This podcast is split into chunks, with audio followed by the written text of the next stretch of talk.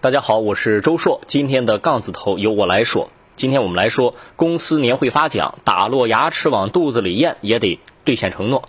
最近，杭州一名公司的员工小王求助说，公司的年会奖金成了空头支票。他说，老板承诺年会一等奖，公司要帮忙清空购物车，结果自己中了一等奖，他的购物车里放的是一套房子，老板就拒绝帮忙清空。小王觉得公司这样有失信誉，老板则表示小王这样有点过分，这是要全公司给他买单。但最终呢，帮忙付了房子的定金，表示其他的费用无法承担。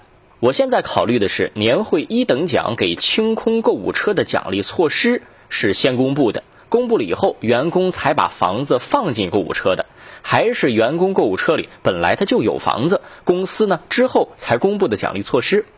不过，不管是哪种情况，我觉得老板全款给员工买房子，似乎在情理上啊有点不合理，有点违背公平正义原则。民法典第五百三十三条有一个情势变更的规定，就是说合同成立以后呢，合同的基础条件发生了当事人在订立合同的时候无法预见的、不属于商业风险的重点变化，继续履行合同，对于当事人一方明显不公平的，可以重新协商。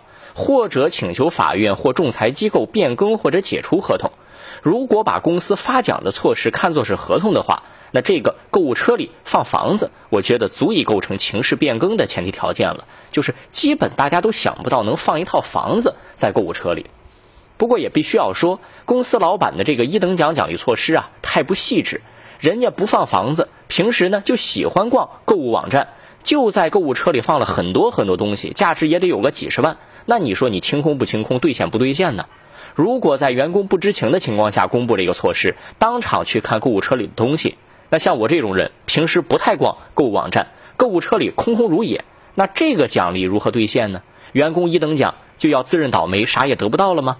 所以说，这都是细节问题。如果想要作为一个噱头，让外界关注到老板的所谓大度，可能还想上个新闻热搜，那就应该提前想好这些问题。比如说，你设一个上限多少钱？如果购物车里没东西，可以填充购物车到达上限的额度，这样我觉得还是比较合理的。年会员工中大奖，一般情况下老板不应该反悔。